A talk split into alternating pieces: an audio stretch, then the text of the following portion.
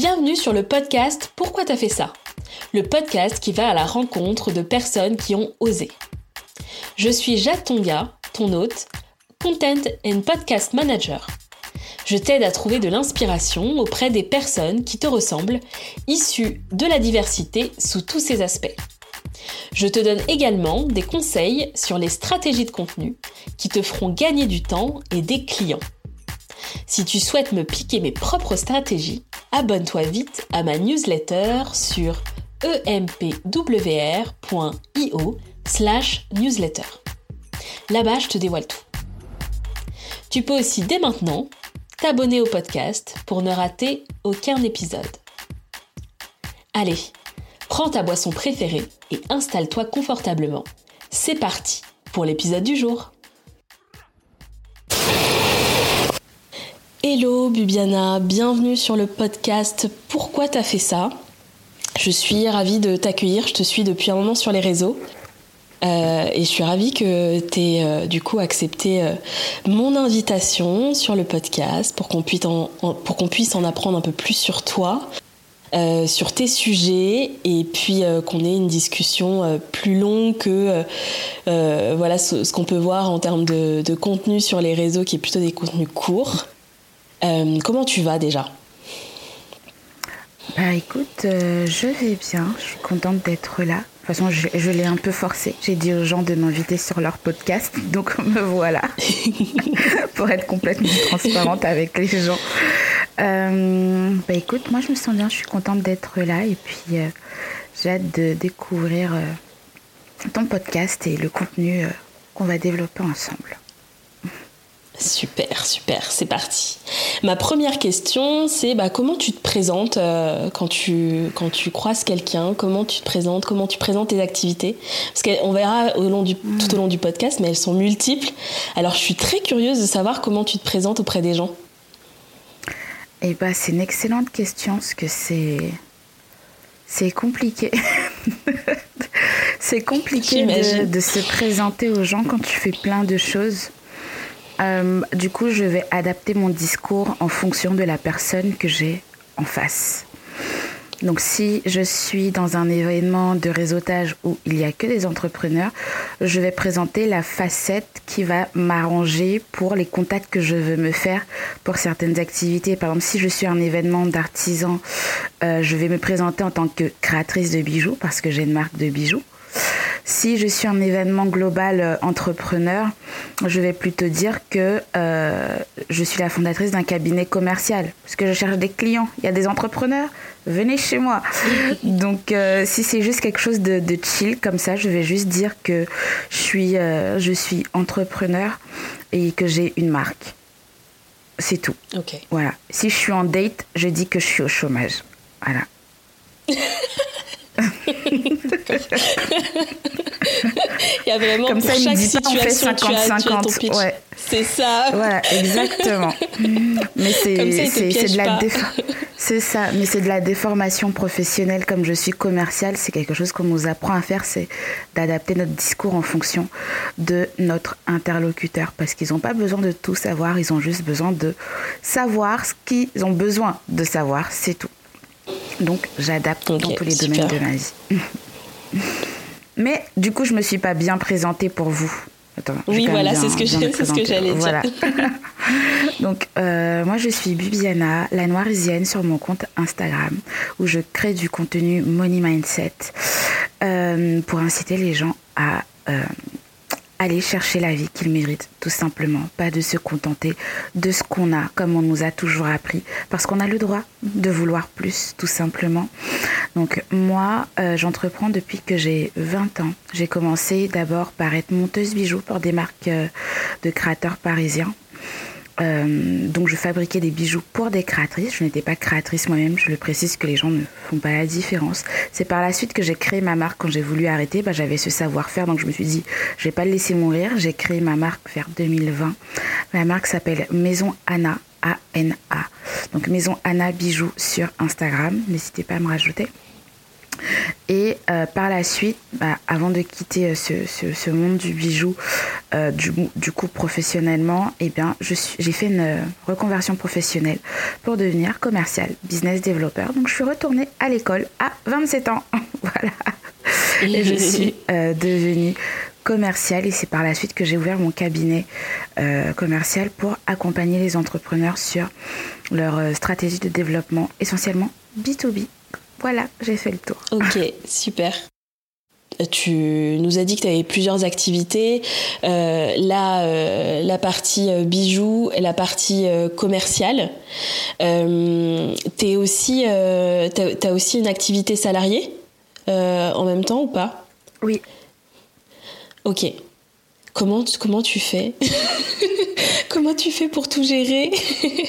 Je fais je me pose pas la question. je sais pas, on me pose régulièrement la question, mais juste je fais. Les gens passent beaucoup de temps à se poser la question de comment je vais faire, comment je vais faire. Faites. Faites, juste faites. Une fois que vous êtes dedans, vous voyez qu'en fait, c'est, rien d'incroyable. Je vous assure que on peut tout combiner. C'est une question d'organisation, tout simplement. Enfin, c'est rien de très compliqué. C'est juste une gestion du temps. Tu sais que tu as des heures pour ça et d'autres heures pour ça. Comment tu, qu'est-ce que tu fais d'efficace pendant ce temps-là? Vraiment, je me pose pas de questions et j'ai pas une organisation incroyable. Je prépare mes semaines et c'est tout. Ok. T'étais, euh, t'as toujours, enfin, t'es, quelqu'un de plutôt organisé. Euh, tu te définirais comme quelqu'un d'organisé à la base ou euh, Eh ben non. pas spécialement? Vraiment, pas spécialement. Je me suis, même je, suis plutôt bordélique et spontanée et euh, à la dernière minute. Ça, je me reconnais plus dans cette configuration que de la femme organisée. Mais de l'extérieur, oui, mon entourage va dire que je suis quelqu'un d'organisé, mais en fait, moi, je ne vois pas ça comme de l'organisation, je vois ça comme du bon sens.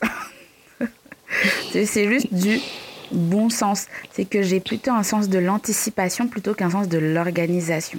C'est que je sais que je vais avoir des choses à faire. Mon cerveau va commencer à réfléchir Ah, il faut que ça s'emboîte là. Donc j'ai commencé à réfléchir en amont. Ok, je mets ça, ça, ça, ça là. Mais je vais pas le préparer euh, minutieusement. C'est juste que mon cerveau va mettre les choses en place, comme dans Tetris, voilà, que, ça s'emboîte bien. Et c'est tout. Et puis au fur et à mesure aussi, j'apprends j'ai appris à me, à me connaître et à comprendre les limites de ce que je peux faire euh, sur un temps donné. Avant, je disais oui à tout. J'ai fini par comprendre que au-delà de deux rendez-vous dans la journée, il y en a toujours un qui saute. Si je mets plus que ça, il y en a toujours un auquel je finis par annuler, ou j'ai deux heures de retard, ou euh, ça se passe mal parce que euh, ok, bah je mets jamais plus de deux trucs, de, quand je dis vraiment deux rendez-vous avec d'autres personnes. Si c'est que moi et moi, ça va, mm. je peux y aller à n'importe quel moment, personne m'attend. Mais deux rendez-vous, plus de deux rendez-vous avec des gens, pas plus de deux dans la journée, sinon c'est mort, j'arrive pas. Il y a un moment où je craque, où je traîne des pieds, où, celui d'avant traîne et puis après ça, ça déborde sur l'autre. Voilà. En fait, on apprend à se connaître. Il faut juste retenir ces erreurs pour ne pas les reproduire.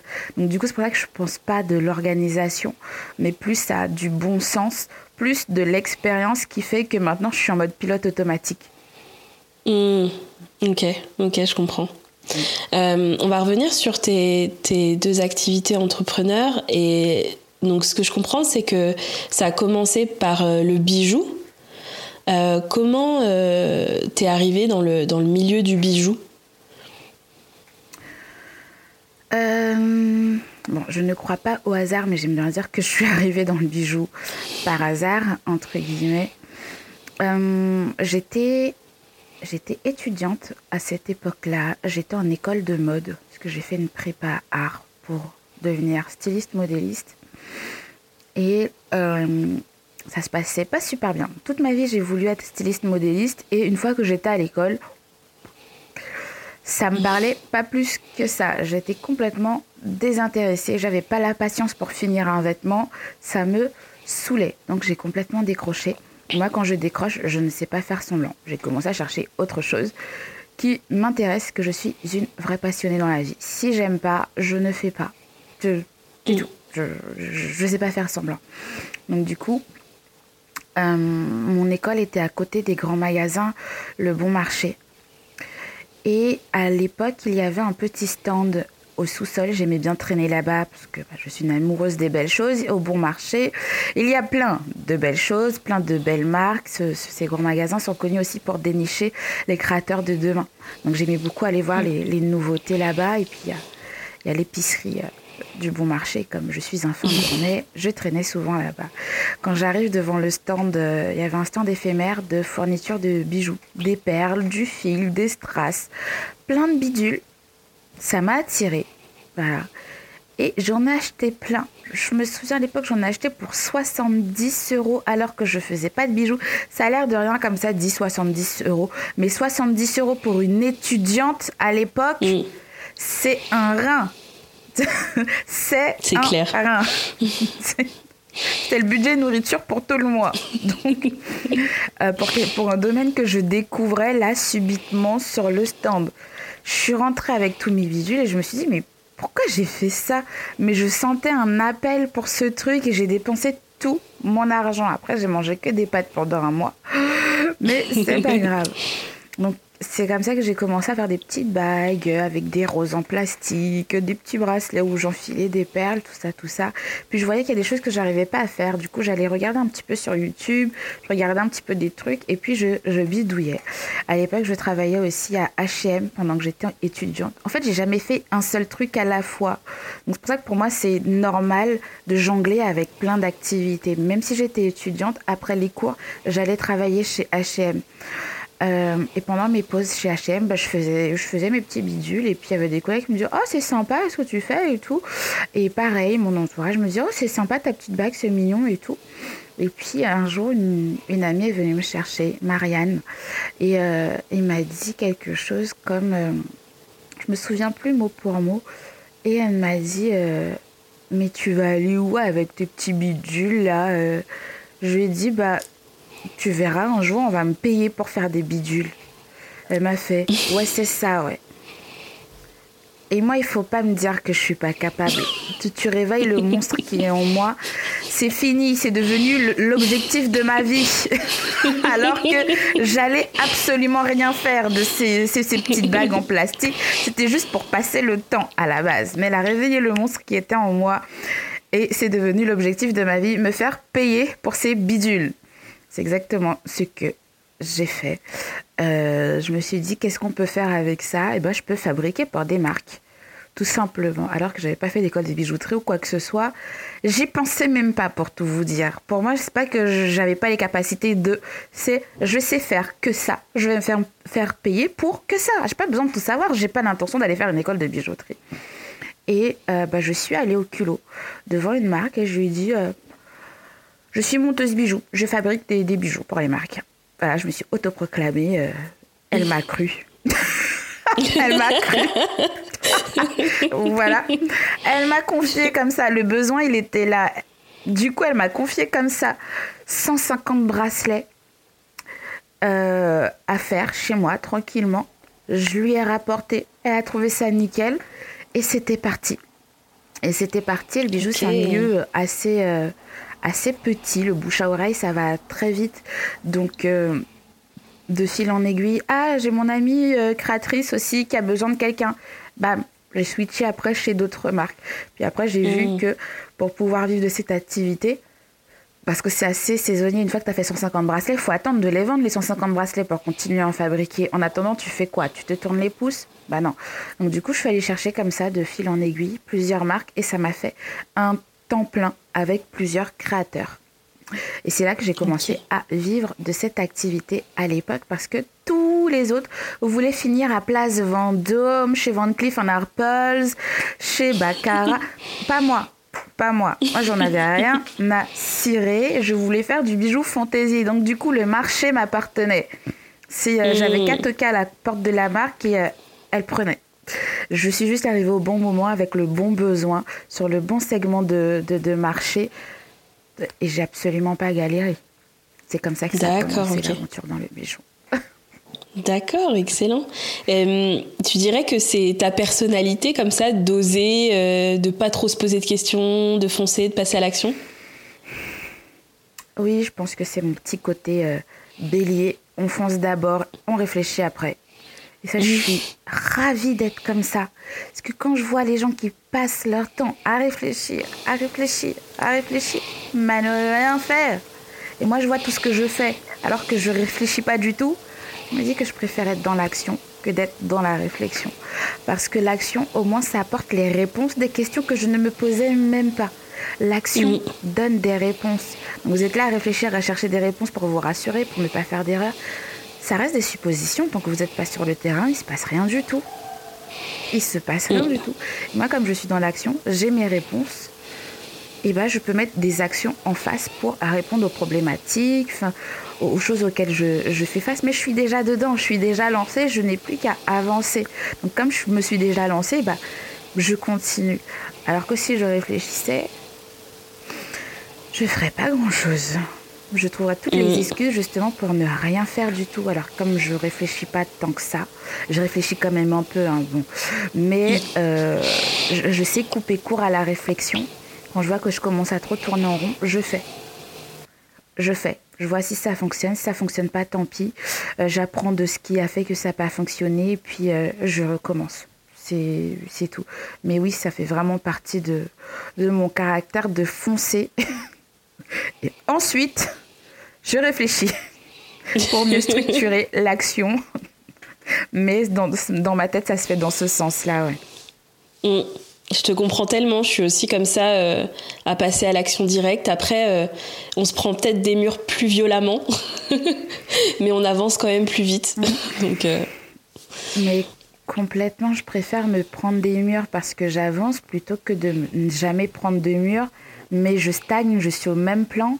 Non, l'angoisse. Je, mm. je ne veux pas de ça. Et puis, je sais pas si tu es comme ça. Moi, j'ai horreur d'avoir des regrets. Je mm. préfère l'échec au regret. Au moins, je sais que j'ai essayé. Mais me dire dans dix ans, j'aurais dû, peut-être que si j'avais essayé, si j'étais allée parler à un tel. Oh non, l'angoisse. Rien que d'y penser, là, ça me. Je, préfère faire, me dire que j'ai fait de mon mieux, que, que j'ai essayé. Ça n'a pas fonctionné, mais j'ai aucun regret.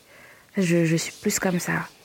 Exactement. Ouais, ouais. Je suis tout à fait alignée avec ça. Euh, donc du coup, as, on va dire que, que tu as poussé la porte avec un grand coup de pied dans le milieu du bijou. tu as débarqué. Exactement.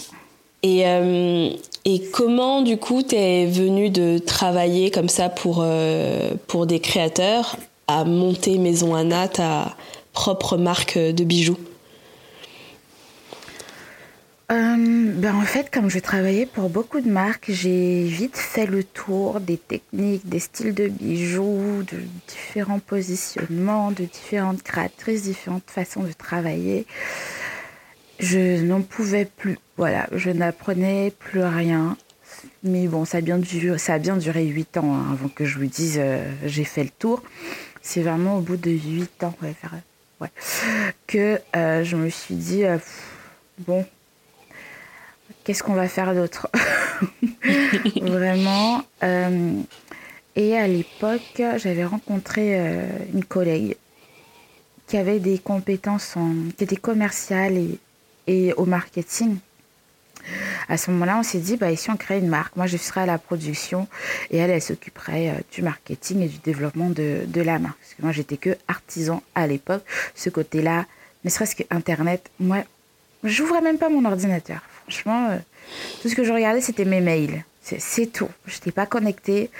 Euh, si un jour on m'avait dit qu'aujourd'hui je serais sur les réseaux sociaux, je allais dire mais qui ça Moi? Tout ce que je regardais sur mon téléphone, c'était mes mails et les SMS. C'est tout. Parce qu'il faut savoir que les artisans, on est très terre à terre, on est en atelier, il n'y a pas de réseau, il n'y a rien. On n'est jamais sur notre téléphone vu que nos mains sont occupées. On n'a pas le temps pour ce, pour ce genre de choses-là. Donc je connaissais rien. Pour moi, c'était évident que je devais m'associer à quelqu'un qui savait mieux que moi. Donc, euh, on lance une première marque à l'époque, à l'époque qui s'appelle euh, qui s'appelle Philo. On lance euh, cette marque et on fait notre premier pop-up en C'était pendant les gilets jaunes, la grève des gilets jaunes. Et même pendant cette période où il n'y avait pas de transport, c'était vraiment la galère intersidérale avec ces grèves. Les transports, c'était la misère. Et les gens, ils étaient quand même venus à notre pop-up. Alors qu'on était connus ni d'Ève ni d'Adam sur les réseaux sociaux, il n'y avait rien du tout. Et euh, en une après-midi, on avait quand même réussi à faire entre près de 1000 euros on était trop contents. Les gens étaient sortis de loin de leur banlieue, là, sans transport. Ils ont fait une heure et demie, trois heures de transport pour venir acheter nos petits bijoux. Bon, c'était notre entourage hein, et du bouche à oreille, mm. mais quand même. Mm. du coup, on l'a trouvé. Mais oui, quand même. Euh, pour une salle qu'on avait payée 90 euros, faire près de 1000 euros, on était trop contents. Donc, ça nous a encouragés. On a, on a continué dans cette, dans cette direction. Et puis, euh, on n'avait pas la même façon de travailler. On ne s'entendait pas vraiment sur euh, l'organisation du, travail en soi et de la vision pour la marque. Et, je trouvais que euh, ça allait pas assez vite. Elle, elle trouvait que c'était normal que ça n'aille pas vite. Enfin, je pensais qu'on pouvait faire plus. Mais non, prendre notre temps. C'était pas la même énergie de travail. Voilà. Mm. C'était juste pas la même énergie de travail et je veux pas avoir à secouer quelqu'un dans ma propre marque. Je veux qu'on ait la même énergie pour que ça explose en fait. Donc du coup, on s'est on s'est séparés. Je lui ai dit que vaut mieux qu'on s'arrête là, parce que j'aime pas vraiment notre façon de travailler. L'impression de faire des choses de mon côté et toi du tien, ça sert à quoi d'être associé en fait? Et euh, du coup, on s'est on s'est séparés. Mais elle estimait qu'elle était propriétaire de la marque, de l'image de la marque. Du coup, elle a gardé la marque Philo. Et moi, j'ai gardé les bijoux. C'est moi qui les faisais. je me suis dit, tu vas vendre quoi si t'as pas de bijoux? Oh, moi, je dit, c'est pas grave, elle va faire des petits trucs. Je dis, vas-y, fais des petits trucs. Donc, moi, euh, donc elle, elle avait gardé la marque, mais elle n'avait pas de bijoux. Moi, j'avais des bijoux, mais j'avais pas de marque. C'était un divorce. C'était horrible. C'était vraiment horrible. La séparation des biens, là, c'était quelque chose. Donc, je me retrouve avec des bijoux, je suis là, mais oh, ouais, ouais, ouais. Bon, maintenant, il faut créer une marque. Et à ce moment-là, euh, je me dis, qu'est-ce que je fais? Est-ce que, euh, est-ce que j'arrête? Parce que j'ai trop de connaissances que je n'ai pas. Je connais rien au marketing, je connais rien au commerce, puis j'ai pas envie d'apprendre de toute façon. Moi, je veux juste faire des bijoux, voilà. Donc, euh, j'étais un peu, voilà. Mais j'ai quand même continué un petit peu à vendre par-ci, par-là. Et puis, un, bon, à, un moment, je me dis, hâte de faire du bricolage. Soit tu le fais à fond, soit tu arrêtes. Mm. Soit tu arrêtes. Et j'ai choisi la deuxième, la première option. Je le fais à fond. Je donne une vraie chance à cette marque.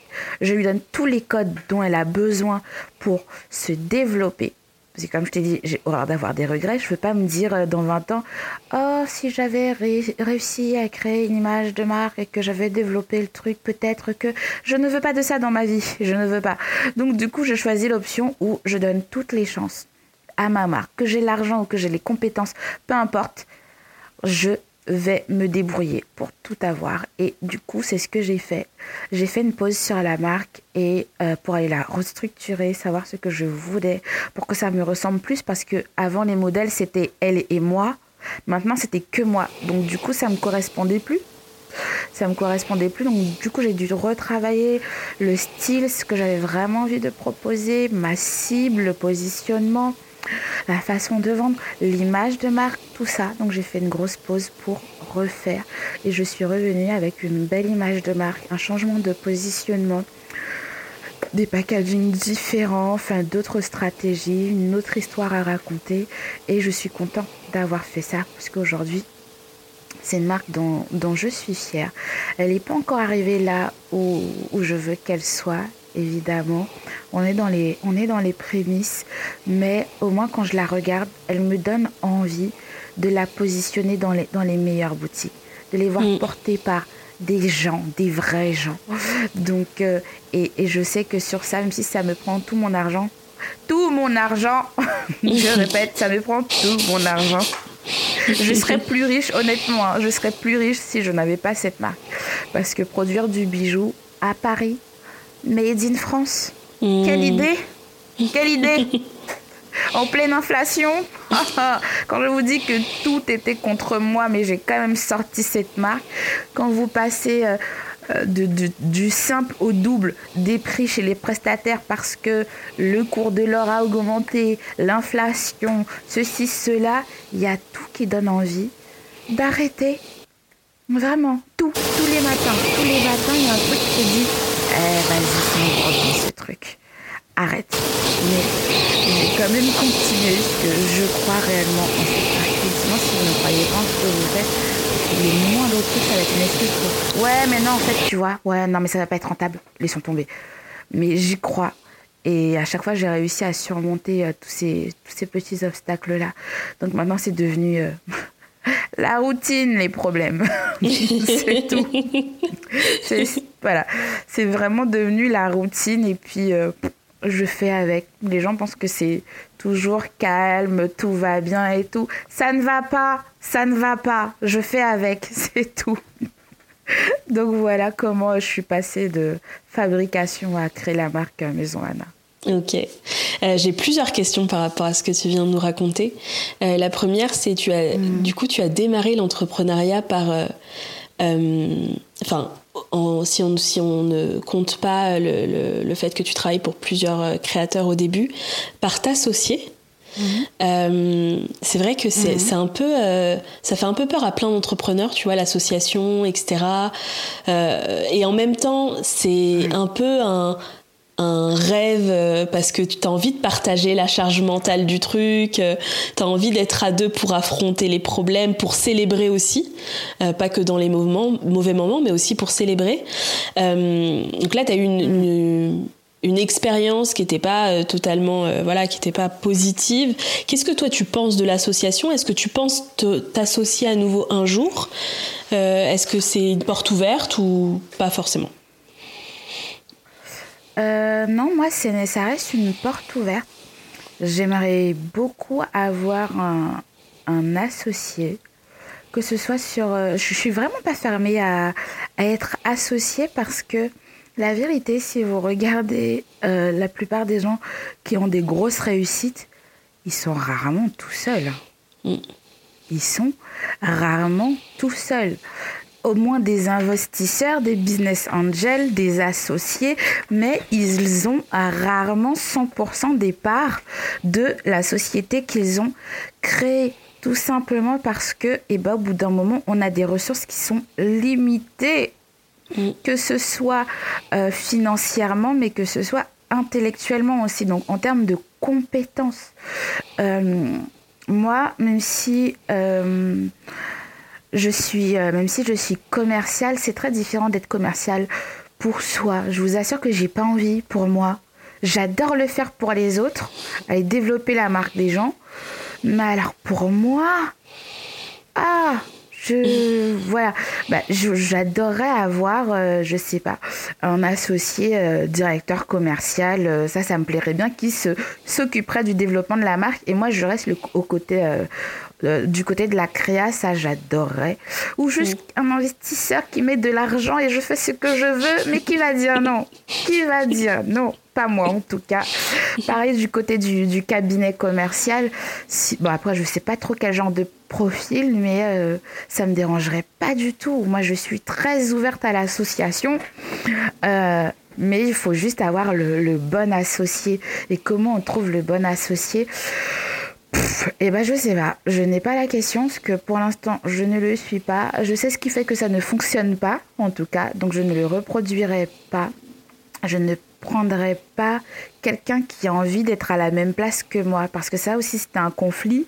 C'est que moi je m'associe à toi pour le marketing et le commerce. Pourquoi tu as envie de faire de la créa avec moi?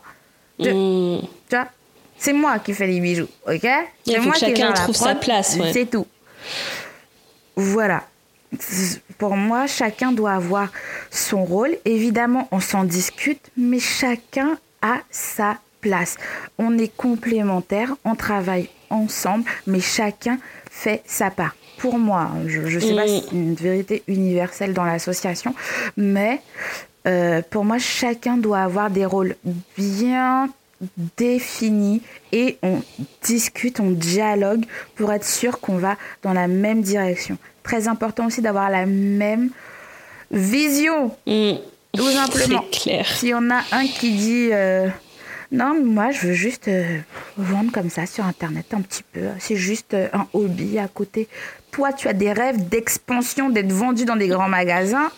On va pas fournir les mêmes efforts et ça va être très compliqué. Ça va être très très compliqué. Donc, vérifiez que vous avez la même vision, que vos compétences sont complémentaires et que chacun va rester son rôle. Et que au moins l'autre a un peu d'argent aussi. Parce que vous vous associez avec que des personnes fauchées, ça ne sert à rien. De... Associez-vous avec des gens qui ont des billes à mettre dans votre business, s'il vous plaît. Parce que c'est bien, oh, c'est mon pote, c'est mon ami, il est intelligent. L'argent, l'argent. C'est tout ce que je dirais. En plus, sur l'association, essayez de trouver quelqu'un qui a des billes à mettre dans votre société. Vraiment. Et qui croit autant que vous, bien C'est clair, c'est super important, ouais, carrément. Et euh, quand tu as, construit la marque Maison Anna, tu t'es entouré ou tu as fait un travail euh, dans ton coin? Hum, Qu'est-ce que tu entends par m'entourer? Euh, est-ce que euh, du coup tu as délégué, euh, je sais pas, la partie graphique Est-ce que tu, tu vois, est-ce que tu as fait appel à des prestataires pour construire des éléments de la marque, de ta marque? Ah oui, bien sûr. Bah, comme je vous l'ai dit, moi là-bas, je suis artisan. Une fois qu'on sort du bijou, je ne connais rien du tout. Après, j'ai eu la chance, enfin, je ne connais rien. C'est ce que je croyais. Je croyais que je ne savais rien d'autre que faire du livre. Et en créant ma marque, je me suis rendu compte, mais attends, presque 10 ans dans le livre, me faire croire que tu ne connais rien une marque. Mais en fait, si, si.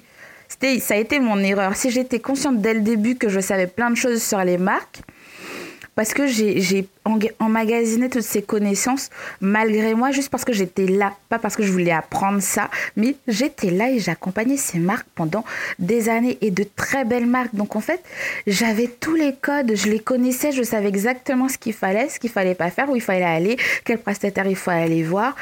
Et en fait, j'en étais pas consciente, c'est pour ça que j'avais fait appel à cette associée. Mais une fois qu'elle était plus là, je me suis rendu compte que je savais exactement ce que je devais faire. Et du coup, je me suis dit, mais, en fait, j'ai pas besoin d'elle. Mais, mais, je sais ce qu'il faut faire, c'est juste que je vais pas le faire moi, je vais juste payer les gens pour le faire.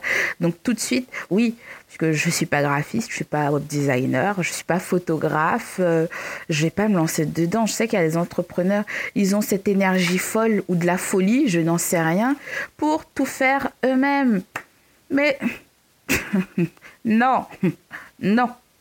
Moi, je voulais que ce soit bien fait, je voulais pas que ce soit broke. J'ai un positionnement haut de gamme, je ne peux pas me permettre de faire des choses broke ou qui sont bricolées. Donc dès le début, comme je savais exactement les étapes par lesquelles passer, j'ai fait appel à Anita Marquez pour l'identité de marque. Ensuite, j'ai fait appel à une, à une agence pour euh, mettre enfin, créer concrètement les images qui vont coller à, cette, à ce positionnement, euh, tout le contenu vidéo, photos, ce qu'on raconte dans les vidéos, euh, tout le, stylisme visuel, on va dire ça, on va dire ça comme ça, pour euh, que la marque ressemble à ce à quoi elle ressemble aujourd'hui. Pareil, pour refaire le site internet pour que ça colle bien au nouveau positionnement. J'ai fait aussi appel à un cabinet pour euh, le packaging qui s'appelle Premium Consulting. je ne sais plus comment ça s'appelle.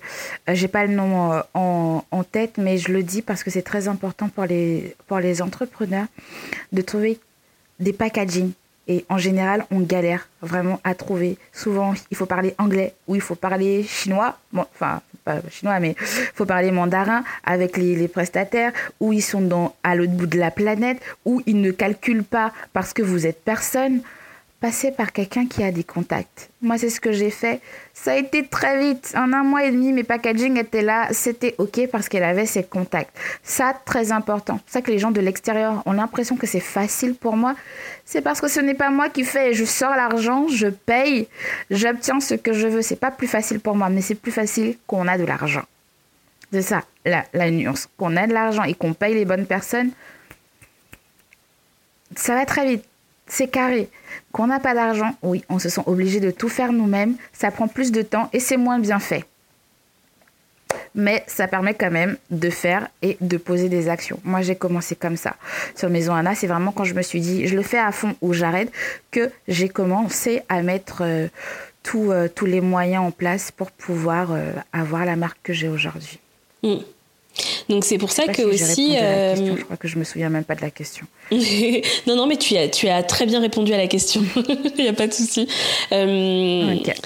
Tu le fait d'avoir aussi plusieurs activités te permet aussi de financer à la hauteur de, des ambitions que tu as tes différents projets, c'est ça? Exactement. Moi j'ai toujours fonctionné euh, comme ça. Euh, parce que je n'ai pas d'investisseur, hein, je suis ma propre investisseuse. Donc je fonctionne en... avec des, des vases communicants. C'est-à-dire que c'est quelque chose que j'ai toujours fait, euh, même avant d'être dans, dans l'entrepreneuriat. C'est j'ai toujours eu ce réflexe de me dire je veux ça. Parce que je me dis non à rien. Je me dis pas j'ai pas les moyens de, donc je ne fais pas. Je me suis jamais dit ça. Je me dis toujours, je veux ça. Comment je fais pour l'avoir? Il me faut combien? Il me faut tant? Ok, je vais aller chercher l'argent. Et depuis, depuis mon plus jeune âge, depuis que j'ai compris qu'avec l'argent on pouvait tout avoir, j'ai toujours cherché l'argent qu'il me fallait pour obtenir ce que je voulais.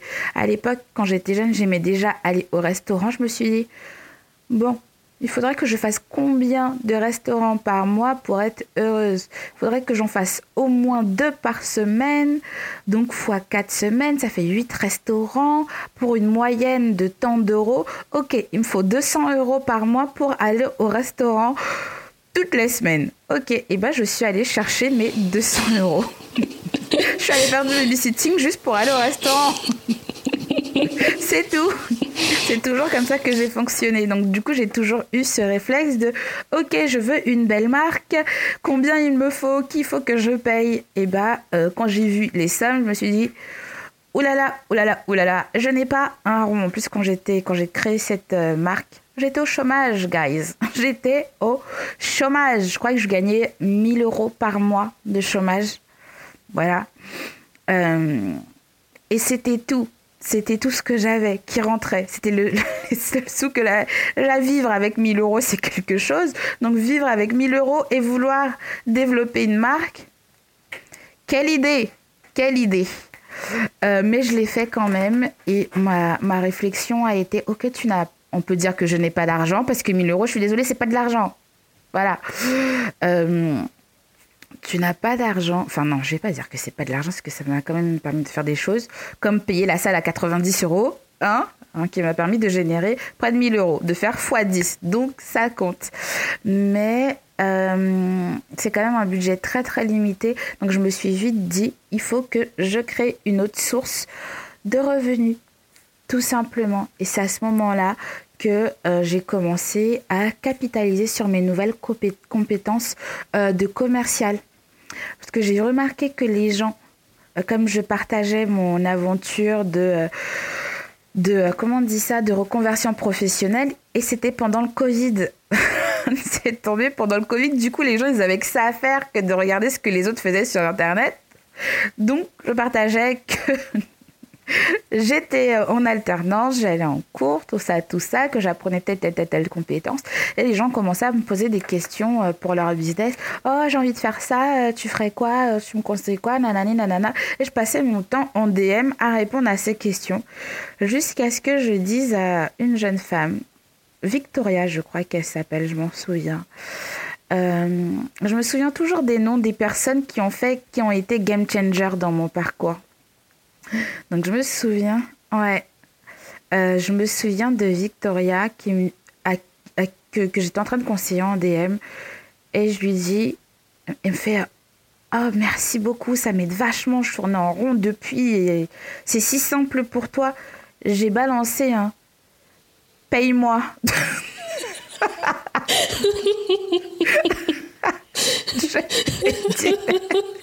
En plus, je rigolais. Je lui dit, mais écoute, si ça change autant ta vie, paye-moi. Elle m'a dit, d'accord. Elle m'a fait un virement de 50 euros. Je me suis dit, oh, Elle m'a fait un PayPal de 50 comme euros. ça, J'ai alors. dit quoi?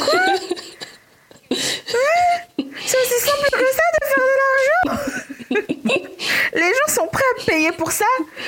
Et depuis ce jour-là, ce fut fini le gratuit. Fini. Fini. Tous les conseils en DM, là, ça s'est transformé en lien Calendly pour prendre une consultation avec moi. C'est comme ça qu'est né le cabinet commercial par un simple paye-moi. J'ai osé. Excellent. La personne a répondu en face. C'était lancé. Moi, ça me suffisait Mm. comme réponse. Vous voyez qu'on est- Est-ce que les gens vont acheter Nanana? Elle a payé. J'ai ma réponse oui. Les gens sont prêts à payer pour ça. Ok, c'est fini le gratuit. Plus de conseils en DM. C'était fini. J'étais remontée comme un coucou. J'étais là, waouh, les gens sont prêts à me donner de l'argent pour ça.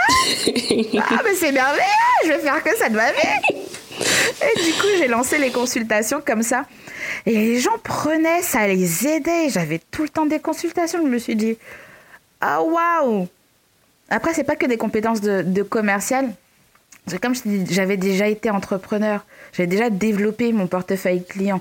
Enfin, j'avais déjà... euh, J'étais déjà dedans, voilà. C'était au-delà de ce que j'apprenais à l'école, c'était que j'avais cette expérience-là, j'avais une façon de penser, j'ai un mindset qui fait que je réfléchis très vite pour, ok, tu sais faire ça, vas-y, fais ça, ça, ça, ça, tu peux faire telle offre, balance pour telle personne qui... Et ça fonctionnait. Euh, donc du coup, petit à petit, bah, comme je montais en compétences, j'ai pu développer aussi le côté stratégique et c'est à ce moment-là que maintenant je peux proposer des, prestations qui vont beaucoup plus loin. Bon, je suis plus sur les porteurs de projets parce que avec tout ce que j'ai emmagasiné comme connaissances et comme compétences, euh, ce sont plus les porteurs de projets pour lesquels j'ai le, le plus de, j'apporte le plus de valeur. Je leur en apporte toujours, hein, mais moi, dans mon épanouissement professionnel, euh, je, sens que je, je m'ennuie. Donc c'est à ce moment-là que j'ai un peu changé de positionnement pour plutôt accompagner les entrepreneurs qui sont déjà en place depuis 2-3 ans et qui veulent aller à un autre niveau en allant s'étendre sur le B2B. Parce que bien souvent, les entrepreneurs, ils commencent par ce qu'ils connaissent, ils vendent comme ça aux particuliers, mais euh, tout ce qui va être B2B, en général, ça, ils n'ont pas les codes du B2B. Comment on prospecte, comment on les approche, comment on leur parle, euh, quels sont les, processus, que- qu'est-ce qu'on attend de nous, quels sont les documents qu'on doit avoir, où on va les chercher, comment ça se passe, quels sont les outils qu'il faut avoir pour que tout soit fluide, carré. C'est à ce moment-là que j'interviens pour mettre en place toute la matrice de vente qui leur permet en interne de savoir comment on va chercher du client B2B au-delà du digital. Que ma cible, elle est un peu. J'ai une cible un peu flemmarde, elle veut rien faire. voilà. Elle veut juste que ce soit fait. elle ne veut rien faire. Donc je mets tout en place pour qu'ensuite, c'est tout fait. Elle a plus qu'à. jusque- Jusqu'au mail. Mm. T'as as juste à mettre ta signature. Tu- voilà. Donc je configure tout ça et ça nous permet d'avoir une matrice de vente qui est en place pour aller chercher du client B2B pour ces entrepreneurs-là. Mais ça a commencé par un simple paye-moi en DM. Comme quoi, quelquefois, il vous faut pas grand-chose pour créer quelque chose de, Mm. de grand. Mais il faut y croire sur le moment, pas avoir peur. Moi, j'ai pas eu le syndrome de l'imposteur. Oh, mais je sors à peine d'école. Je m'en fiche, l'argent était ma val- validation. C'est c'est tout. Si on est prêt à me payer pour, c'est que c'est ok. C'est clair. C'est vrai que j'ai rarement compris le syndrome de l'imposteur. On te paye pour ce que tu fais. Pourquoi tu te sens pas légitime? Moi, c'est l'argent qui m'apporte ma légitimité. C'est ok pour moi. Mm. C'est tout. Non, c'est Voilà clair. comment ça en a plus, euh, la vente, c'est vraiment une grosse douleur pour les entrepreneurs. Donc, euh, c'est c'est un besoin Mm. qui est euh, unanime, quoi. La vente, ça fait vraiment mal chez les entrepreneurs. Exactement. Enfin, surtout quand ce sont des femmes, des femmes entrepreneurs, parce que la vente, ce n'est rien d'autre que euh, parler de ce qu'on fait et de savoir raconter comment ça répond aux besoins de la personne. Et hop, si elle a compris, et que vous êtes dans votre bonne cible, évidemment, elle paye. Mais euh, ce n'est pas quelque chose qu'on apprend aux femmes depuis leur plus jeune âge, qui est de se mettre en avant. Juste ça. Et la vente, c'est que ça. c'est que ça. On nous apprend à être discrète, à nous faire toute petite, à ne pas parler trop fort, à ne pas se faire remarquer. La vente, c'est tout le contraire. Tu dois être visible, tu dois te faire remarquer, on doit comprendre à quoi tu sers, comment tu peux régler un problème. Tu dois te mettre en avant par ton positionnement, ta différence.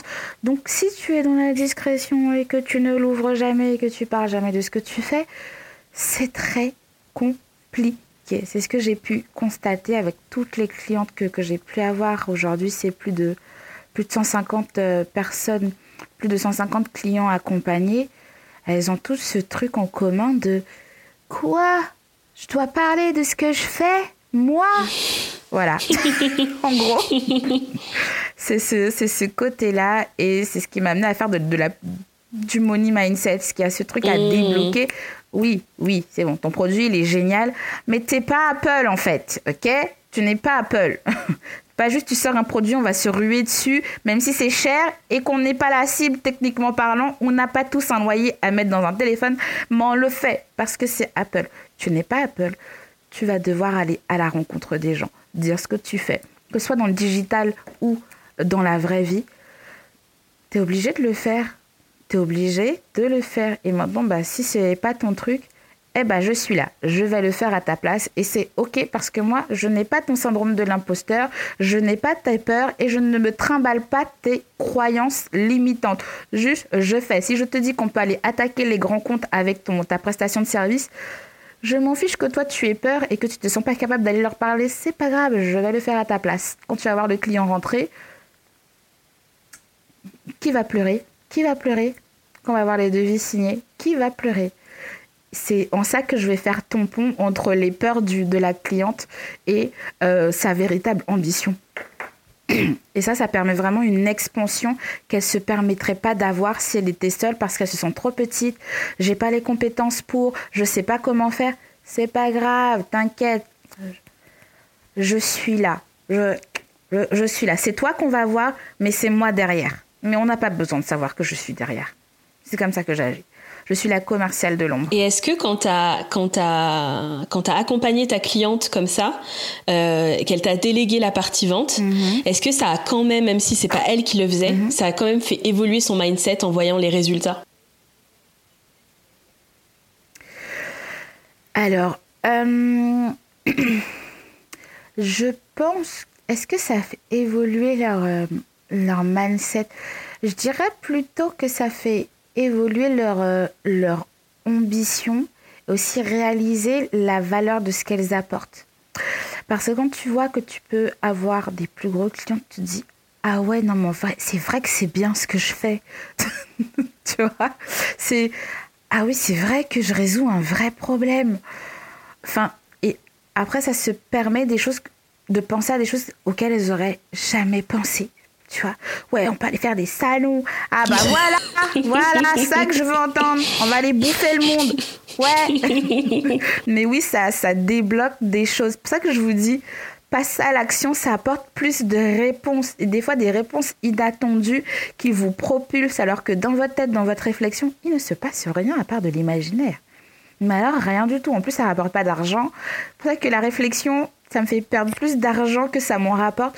Je réfléchis juste ce qu'il faut, je fonce, j'ai mes meilleures réponses, j'optimise, je pousse. Ça fonctionne pas? Ok, c'est pas grave, c'est bon. Pouf, on passe à autre chose et puis ainsi de suite. Enfin, en tout cas, jusqu'à présent, ça me réussit. Je suis pas prête de changer de, de méthode et passer à votre méthode de la réflexion éternelle et paralysante. Je suis pas dedans. Est-ce que tu peux nous décrire euh, ta cliente idéale du coup? Alors, ma cliente idéale est là, euh, comment dire, c'est une serial entrepreneur. Ce n'est pas un entrepreneur qui n'a qu'une activité, c'est justement pour ça qu'elle a besoin euh, de moi, c'est qu'elle sait qu'elle ne peut pas être sur tous les fronts, mais elle veut que tout se développe. Du coup, elle va mettre les bonnes personnes au bon endroit.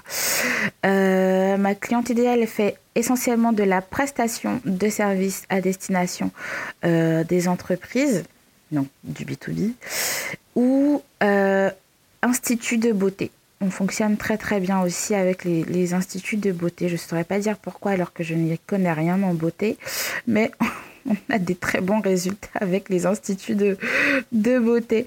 Mais essentiellement les établissements. Euh, établissements euh, comme les instituts de beauté ou est-ce qu'on a déjà fait restauration Ah non, non, c'est un prospect qu'on n'a pas encore closé. Mais j'aimerais bien attaquer la food, juste pour voir de quoi je suis capable dans la food, juste pour le challenge. Euh, mais essentiellement prestation de services, pas beaucoup euh, sur, euh, sur les marques. Sur les marques, on va essentiellement aller sur de, la prospection et optimiser ce qu'il manque pour aller chercher des boutiques. C'est différent de mettre en place la, la, matrice de vente. Donc il y a beaucoup de marques où elles pensent que au site internet et, et pas suffisamment à... Bah, tu peux être en boutique aussi Enfin, ton produit, les est, physique, il y a des magasins, il y a encore des gens qui travaillent en magasin. Moi, je vais venir installer euh, plutôt la matrice de prospection pour leur permettre de développer euh, leur point de vente. C'est un peu c'est un peu différent, euh, mais sinon on peut faire on peut faire les deux. Donc essentiellement un entrepreneur qui est seul, serial entrepreneur, un peu flemmard mais qui veut que les choses soient bien faites et qui a de grosses ambitions, qui n'a pas peur de la grosse thune pas la cliente qui veut juste 2000 euros à la fin du mois.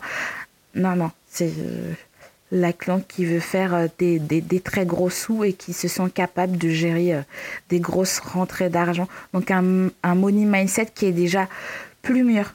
C'est pour ça que je ne prends plus les porteurs de projets. Je n'ai plus la force de faire leur money mindset. Moi, je veux que tu viennes à moi et que tu me dises, je veux bouffer le monde. C'est tout. Pas de j'ai le syndrome de l'imposteur, aide-moi à surmonter ça. Je suis pas là pour ça. Je... Quand tu as guéri ça, reviens me voir. Mais euh, je travaille avec des gens qui veulent bouffer le monde, qui veulent de l'argent avec un grand A. Hmm. C'est moi qu'il faut venir voir. Ok, ok, je vois. Tant que vous n'en êtes pas là, ne venez pas me voir, vous allez me fatiguer. Ça va pas le faire. Ça va pas le faire. non. J'aime bien l'argent, mais l'argent qui me fatigue. j'aime trop ta, j'aime trop ta, franchise. Ah ouais, oh non, je peux pas. Ne me fatiguez pas. Ah non. mais les gens, sous prétexte qu'ils vont te payer, ils pensent que tu es capable de tout prendre. Je prends pas tout le monde. Je ne prends pas tout le monde. Prétexte que tu aimes l'argent, les gens pensent qu'ils vont t'ajouter des billets sous le nez. Tu vas être là, oui. Non, pas du tout. Pas du tout. Moi, j'aime l'argent qui ne me fatigue pas. J'aime l'argent qui est fluide. L'argent, je dois me bagarrer avec le client pour faire rentrer l'argent dans les caisses. Je ne suis pas dedans. Et je le sens, ce genre de profil. Je me connais, je connais mes limites et je sais avec qui je ça ne matche pas. Je sais que ça va bouffer mon énergie. Je dis non. Je dis je ne sais pas faire. Je ne peux pas ou je suis full. Voilà. Je, je ne te prends pas. Et ça, c'est très important en tant qu'entrepreneur de se mettre des limites et ne pas juste prendre tout ce qui vient. Des fois, des fois on, on se sent obligé de créer des offres parce qu'on est prêt à nous payer, alors que c'est pas ce que tu voulais faire à la base. L'argent doit pas être euh, notre maître. Parce que du coup, ça nous égare. Ça nous fait faire des choses qu'on n'avait pas spécialement prévu de faire dans notre business. Je ne dis pas qu'il ne faut pas sauter sur les opportunités. Mais il y a des choses où on n'a pas besoin de mettre notre énergie dedans. Et sous prétexte qu'on nous paye, on le fait après pour se rendre compte qu'on déteste faire ça ou que ça nous a bouffé notre âme, notre énergie, notre temps, notre motivation, on, ça nous a égaré de notre vision. Ne prenez pas ce genre de client. Franchement, un bon nom bien placé au bon moment, ça peut vous faire gagner six mois, un an que vous n'alliez pas perdre avec ce client-là qui allait vous rapporter que des problèmes. Choisissez vos clients. Ok, vous êtes entrepreneur pour être libre ou hein, on n'est jamais complètement libre. L'argent, il vient de quelque part, ok? Donc, euh, mais choisissez la liberté qui vous apporte le, plus de paix. Et moi, ça passe essentiellement par choisir, euh, bien connaître mon client idéal pour que ce soit chouette. Moi, quand je suis sur les dossiers de mes clients, oh, je suis contente, je me sens bien, je suis ravie de les retrouver pour échanger. Je n'y vais pas genre, oh non, je vais parler avec un tel. Euh. Non connaissez bien votre cible, connaissez vos limites pour bien choisir vos, clients et avoir les meilleurs échanges possibles. Parce que vous êtes parti pour des années là à entreprendre, enfin je vous le souhaite, que ce soit pas juste passager. Donc autant poser de, bonnes bases pour euh, être réellement libre, en tout cas, de travailler avec les bonnes personnes qui vous qui contribuent à votre paix et non euh, à votre chute. Voilà. C'est hyper important. ok, message passé, je pense. Super. Euh, je voulais euh, dire quelques mots euh, sur le conte La Noirisienne. Mhm. Ce que j'ai compris par rapport à, ce, que, ce que tu nous as dit tout à l'heure, c'est que ce conte, il est né quand tu étais en reconversion, quand tu étais en alternance, c'est ça? Quand tu documentais un peu ta reconversion professionnelle? Hmm. En vrai, j'avais un compte comme tout le monde. Après, je faisais pas spécialement de, de contenu. Je ne saurais même pas vraiment dire quand est-ce que ça a commencé. Euh, évidemment, je me suis dit, bon, je vais peut-être me mettre sérieusement sur Instagram quand j'ai vu que les gens étaient prêts à me payer pour ce que je faisais. Donc, j'ai commencé à regarder ce que les professionnels d'Instagram faisaient. J'ai essayé de faire pareil je détestais ce que ça donnait, je me reconnaissais pas. Je me suis dit, ah, si c'est ce qu'il faut faire pour vendre sur Instagram, je vais rien vendre parce que j'ai pas envie de faire ça. J'ai essayé pendant un mois à faire du contenu carré, professionnel, soi-disant.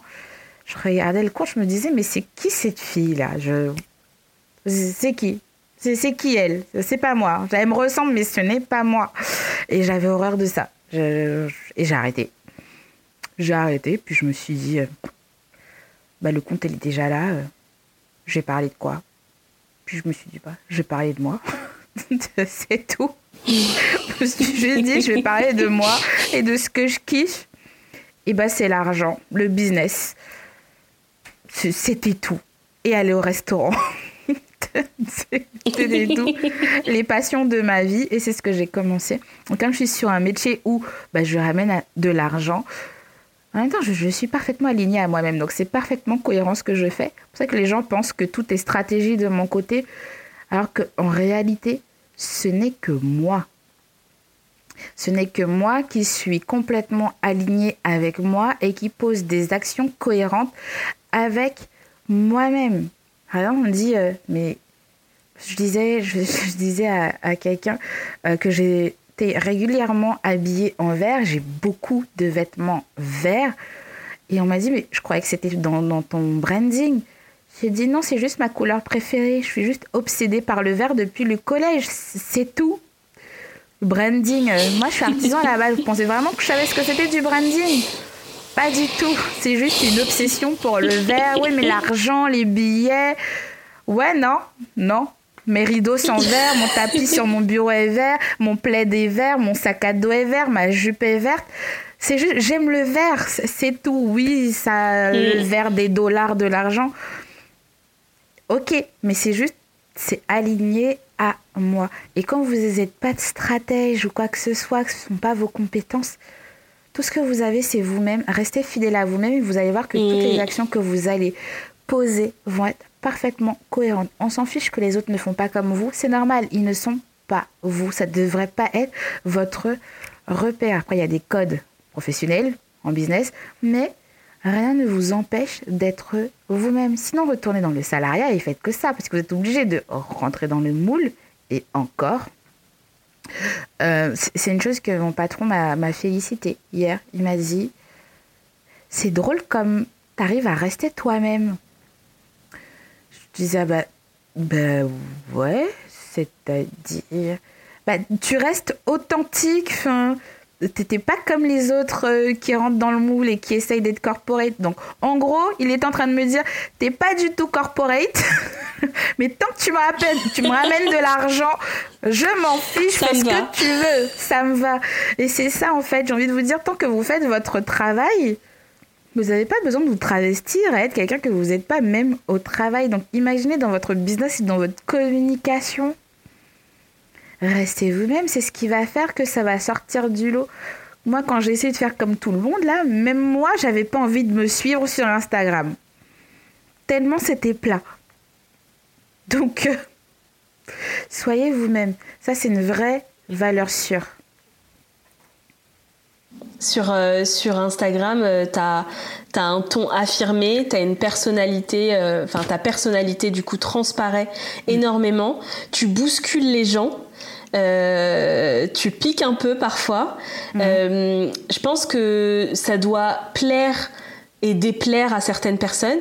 Est-ce que mm. toi, du coup, ça te fait un filtre par rapport à ton business? Ah oui, on est en France et l'argent est un véritable tabou. Autant que la pédophilie. C'est comme si je parlais de pédophilie. C'est pareil. C'est. Je pense même que j'aurais plus de followers si je parlais de pédophilie. J'en suis sûre. J'en mettrais.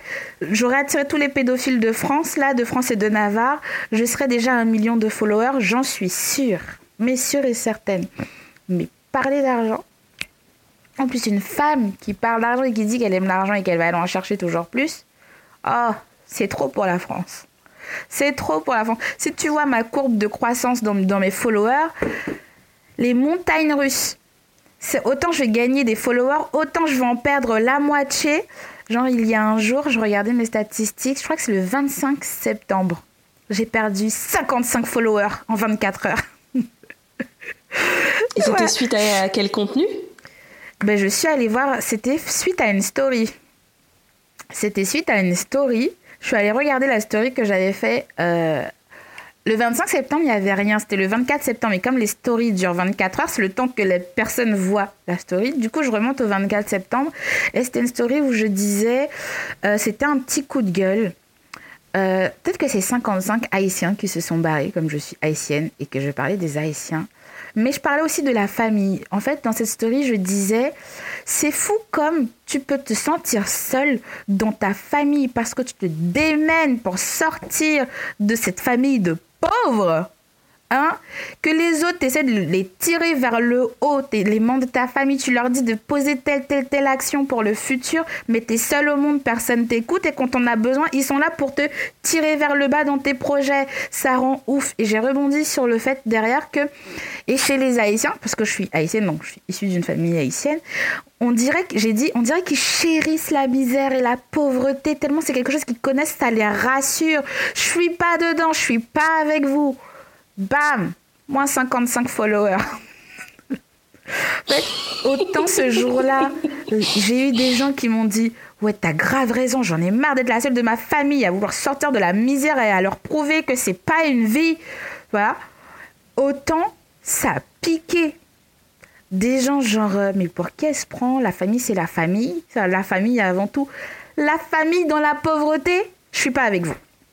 Je ne suis pas avec vous. Je, ne suis pas avec vous. Si je dois faire mon chemin solo, famille, pas famille, je fais toujours tout pour tirer ma famille vers le haut. Mais s'ils ne me suivent pas dans mon ascension, je vais rester en bas avec eux. Je suis pas avec vous. Je vais monter toute seule. Ce seront, ça va être qui les premiers à venir te demander un petit billet par-ci par-là, un petit virement, un petit prêt? N'est-ce pas la famille? Quand j'étais en train de monter et que je voulais que vous montiez avec moi pour que personne vienne demander un petit prêt par-ci par-ci à personne, tout le monde me prenait pour une folle. On me disait que c'était pas nécessaire de faire ça, ça, ça. Moi, ça me rend ouf. Ça me rend ouf. Je ne veux pas être la riche de la famille à qui on va venir gratter de la thune alors que je vous donne le temps la canne à pêche pour aller pêcher. Mais non, vous voulez que du poisson? Je vous donnerai pas de poisson. Famille, pas famille, je vous donnerai pas de poisson. Venez me voir pour la canne à pêche, mais je vous donnerai pas de poisson en fait. Et ça, ça a piqué les gens. Parce qu'on a ce côté, surtout chez les Noirs, faut aider la famille, faut envoyer de l'argent. J'en vois pas. Je n'en vois pas. Et, j'assume complètement. Oh, j'envoie pas d'argent au bled. Oui, il y a un tel qui. Ce n'est pas mon problème. C'est horrible à dire, mais je ne suis pas dedans. Si tu me dis comment je peux faire pour me débrouiller, là, je t'écoute. Là, je t'écoute parce que je vais t'envoyer 50 euros ce mois-ci. Le mois prochain, tu as encore besoin de 50 euros. Le surlendemain, tu as besoin de 100 euros. Oh Demande-moi plutôt comment tu peux générer tes 50 euros toute seule. Là, je t'écoute. Mais on n'est pas dedans. Juste, tu veux me gratter? Je suis pas avec vous. La famille qui t'appauvrit, je dis non. Et il faut savoir euh, couper. On, va on est né pauvre, on va mourir pauvre. Je suis pas OK avec ça. Si vous avez fait votre pacte avec la pauvreté, ce sera sans moi. Et c'est ce que je disais dans cette story. Les familles qui ont fait des pactes de pauvreté, ah. Il y en a qui sont venus me, témoigner en DM, mais oui, mon frère a fait un pacte de pauvreté, nana, j'essaie de m'en sortir et tout, ça nous rattrape constamment, patati patata. Et d'autres, c'est, euh, qu'est-ce qu'elle raconte, la famille, c'est la famille. Ils se sont barrés. Ils se sont barrés. Donc parler d'argent, ça effraie, ça mm. filtre. Ah, c'est clivant. C'est clivant. Ouais, c'est un choix. Tu as des mm. courbes de mm. croissance de, gens, leurs followers, ça fait comme ça, ça monte progressivement. Moi, c'est. voilà, c'est vraiment les montagnes russes. Ça peut monter très haut comme ça descend très bas. Ça n'a jamais été linéaire et stable. C'est dès que j'ouvre la bouche, c'est tout de suite chacun prend son, con, son coin. Je reste ou je reste pas. Tous les jours, mes followers sont là. Je suis pas d'accord avec tout ce qu'elle dit, mais je reste ou je reste pas? Tous les jours. Parce que je reste moi et que je suis pas là pour dire des choses qui plaisent à tout le monde. Et c'est ok, on peut pas plaire à tout le monde. Si vous voulez être sur les réseaux sociaux, faut accepter que vous ne pouvez pas plaire à tout le monde. Si votre but c'est de venir plaire au maximum de personnes, n'y allez pas. N'y allez surtout pas. Mais si vous êtes droit dans vos bottes et que vous dites, moi je m'en fiche de plaire à qui que ce soit, c'est là que vous allez faire la différence. Parce que moi, c'est ce qui s'est passé. Je m'en fiche, moi j'ai envie de parler d'argent, je vais parler d'argent. Ça se dit pas qu'on aime l'argent? Genre pourquoi les gens ils se réveillent le matin pour aller faire du bénévolat? Arrêtons Je, je ne ferai pas seulement j'aime l'argent, on va parler d'argent, ok? Et eh ben j'ai trouvé d'autres personnes comme moi sur les réseaux sociaux qui ne font pas semblant ou d'autres personnes qui n'ont plus envie de faire semblant et qui me regardent pour voir que ah oui, en fait. Mais je me reconnais en son lifestyle, en sa façon de penser. Pourquoi je fais genre là? Tu vois, c'est ça aussi que ça révèle. Et les personnes finissent par se rendre compte que, mais oui, je mérite le meilleur. Pourquoi, pourquoi je fais genre, je me contente de ce que j'ai Il n'y a pas assez, il n'y a pas assez. C'est ok. Et les gens viennent me dire, merci d'être qui tu es. Ça, c'est le, le compliment ultime sur les réseaux sociaux quelqu'un qui vient vous dire merci d'être qui tu es dans ce monde de plus en plus fake. Merci d'être la personne que tu es et de rester fidèle à toi-même. Meilleur compliment de la terre. Meilleur compliment de la terre. C'est c'est génial. Mon amie m'a dit euh, la dernière fois, elle a rencontré une influenceuse qu'elle ne connaissait pas. Elle l'a vue en vrai. Puis ensuite, elle allait la suivre dans la vraie vie. Elle m'a dit, mais elle n'était pas du tout comme ça quand je l'ai rencontrée. Elle avait l'air timide, tout ça, elle parle à personne. Et puis sur ses réseaux sociaux, elle est là, ouais, ouais, ouais, ouais, ouais. Je me dis, mais, mais toi, je lui dis, je lui dis, et alors, les introvertis font les meilleurs créateurs de contenu?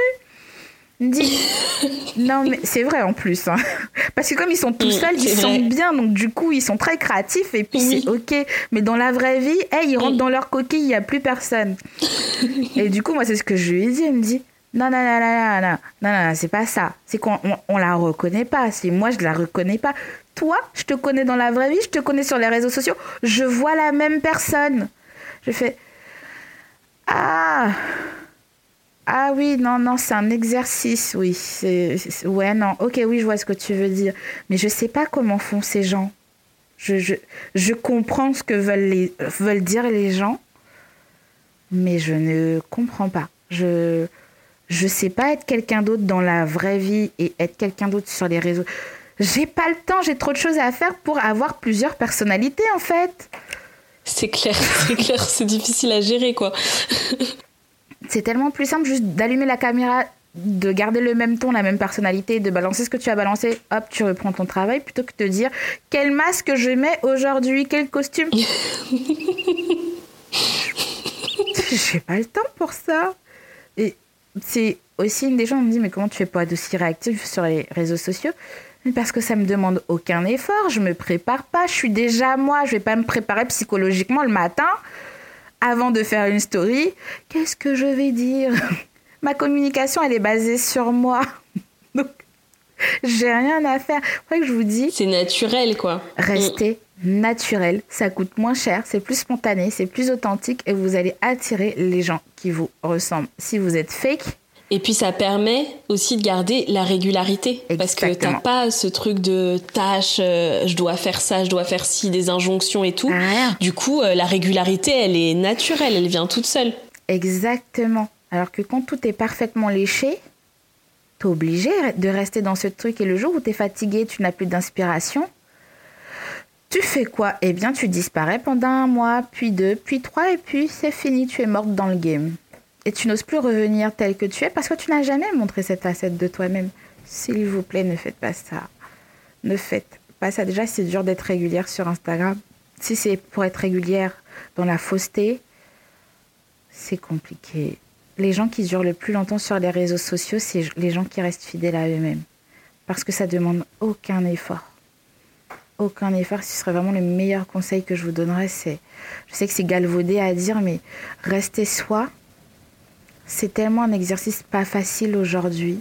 On est tellement parasité par les réseaux sociaux, par tout ce qu'on voit, par les influences extérieures, par les collègues, par les amis, par la famille, qu'on oublie presque notre propre existence. Et beaucoup de gens ont peur de rester seuls parce qu'ils ont peur de tout ce qui remonte dans leur tête quand ils sont seuls. Restez un peu seul pour découvrir la vraie personne que vous êtes. Vous allez être choqué de la vraie personne que vous êtes et du visage que vous montrez en public, vous allez vouloir changer. Et les gens vont vous dire, mais t'as changé. Non, non, je suis juste enfin moi.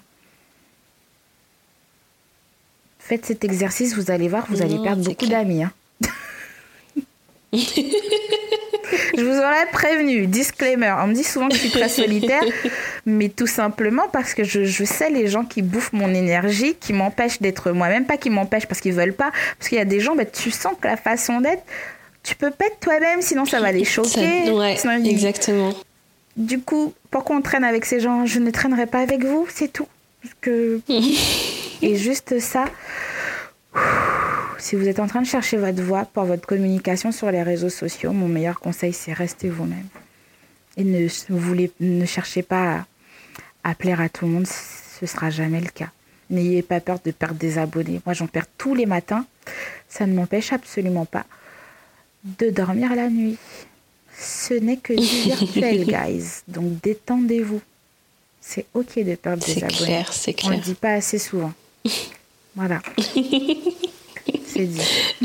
Trop bien, trop bien ces messages sur, euh, sur, euh, sur ce sujet-là parce que je pense qu'on ne l'entend pas assez et il faut vraiment que les gens se détendent avec ça et euh, tout n'est pas que euh, stratégie, marketing, etc. À un moment, faut faut faire avec la personne que l'on est, surtout quand on est euh, seul à bord de, de son entreprise. Ça, c'est clair. On arrive à la fin du du podcast. On a dit plein de choses. T'as lancé plein de pépites, c'était trop bien. Euh, est-ce que tu, est-ce qu'il y a quelque chose qui que t'as pas pu euh, dire que tu veux dire maintenant ou hmm. ça va? Qu'est-ce que je rajouterais? Euh, ah si, un truc que je répète souvent à mes clientes et que je ne cesserai jamais de répéter, c'est arrêtez de penser à ce que vous n'avez pas, aux moyens que vous n'avez pas, au matériel que vous n'avez pas, aux compétences que vous n'avez pas. On s'en fiche de ce que vous n'avez pas. Concentrez-vous sur ce que vous avez.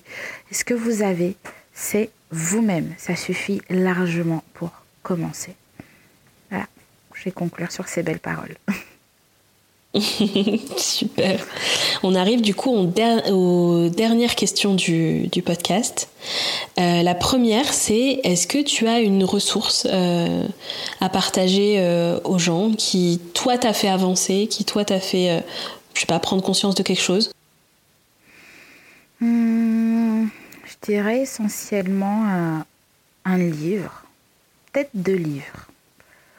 Deux livres je suis désolée, j'ai oublié les auteurs, mais j'ai quand même les titres. C'est Plus malin que le diable et euh, Le pouvoir de l'intime conviction. Ces deux livres-là, pouf, ensemble, c'est quelque chose. C'est quelque chose, ça a vraiment permis de switcher mon mindset. Et ce sont des livres que je relis régulièrement pour me rafraîchir la mémoire. Parce que selon le stade où vous en êtes dans votre vie, les problématiques que vous avez, il n'y a pas les mêmes passages qui retiennent votre attention. Donc ce sont des livres à lire régulièrement. Moi, pour moi, les livres, c'est vraiment des, des bibliothèques de réponses. Vous qui aimez réfléchir là, voilà, allez lire un peu. Vous allez trouver des réponses. voilà. C'est vraiment quand je commence un livre et quand je le finis, je suis plus la même personne à la fin du livre. Parce que je sais que ça a apporté quelque chose de nouveau à mon, à mon mindset et à mes pistes de réflexion. Donc, euh, lisez, lisez. Ok, merci. Je mettrai les références euh, dans, dans la description. Et dernière question, euh, quelle personne tu verrais à, à ta place euh, pour hmm. parler de son parcours, pour parler de comment cette personne a osé? Moi, la personne qui me vient en tête là tout de suite maintenant, après c'est peut-être parce que je travaille avec lui, mais ce serait Kevin Forvillien de l'agence Ransale. Mmh, je le connais.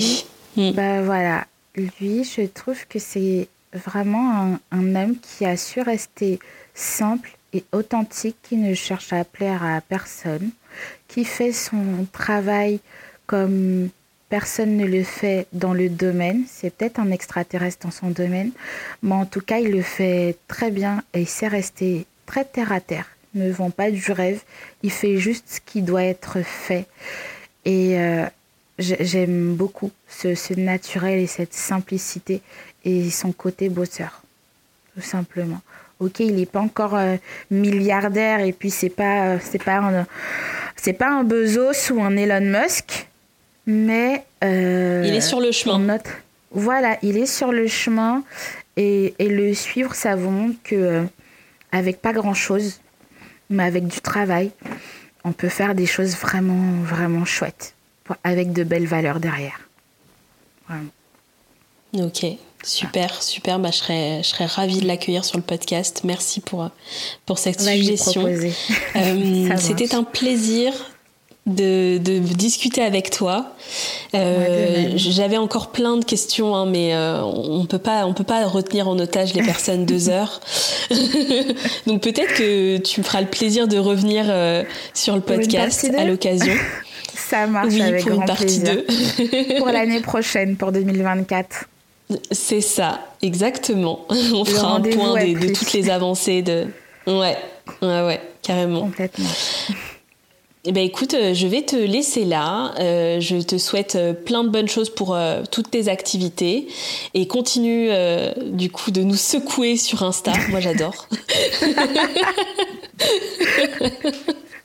La mazo, j'adore. Oui, vas-y. Voilà. Appuie là où ça fait mal. C'est pour vous que je suis encore là. C'est pour vous. C'est que pour vous que je suis là.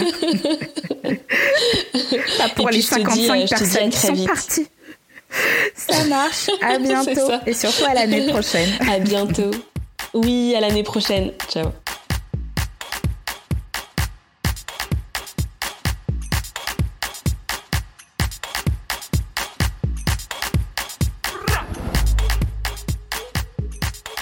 Merci d'avoir écouté cet épisode jusqu'à la fin. Si ça t'a plu, tu peux soutenir gratuitement le podcast en laissant un avis sur Apple Podcast ou Spotify et partager l'épisode autour de toi. Je te donne rendez-vous dans le prochain épisode de Pourquoi t'as fait ça Ciao